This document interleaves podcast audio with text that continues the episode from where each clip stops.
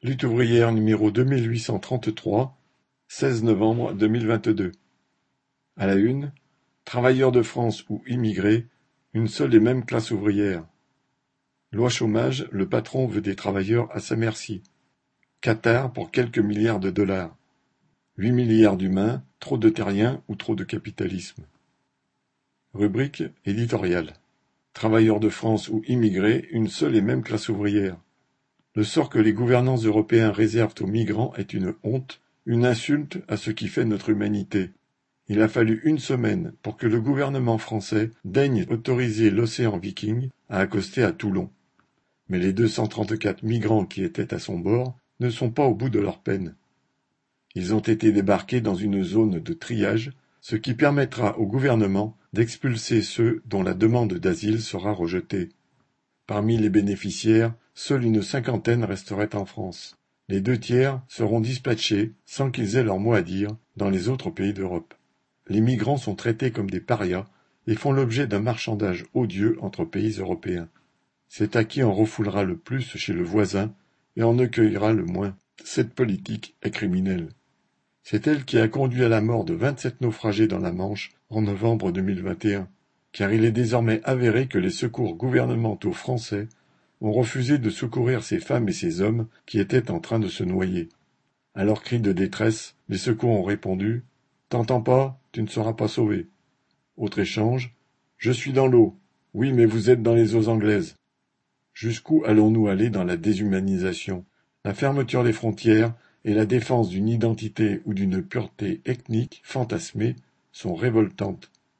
Elles sont surtout d'un autre âge. Le brassage de l'humanité n'a jamais été aussi poussé. La planète est devenue un grand village où, même sans partager la langue et la culture des femmes et des hommes vivant à des milliers de kilomètres, nous en partageons les malheurs et les espoirs.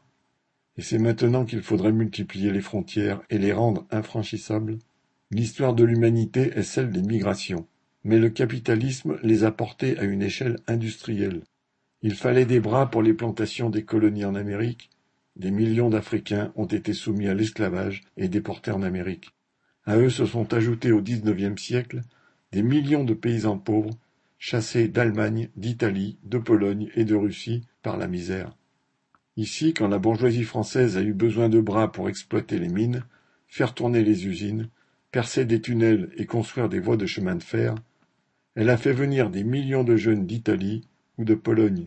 Elle a envoyé des émissaires recrutés dans les campagnes d'Algérie, du Maroc, de Tunisie. Les prolétaires ont de tout temps été déplacés selon les besoins des capitalistes. C'est toujours le cas aujourd'hui.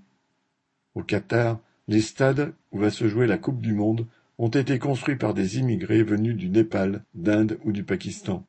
En France, pas un hôpital, pas un EHPAD, pas une société de gardiennage, pas un chantier, pas une usine ne fonctionnerait sans immigrés.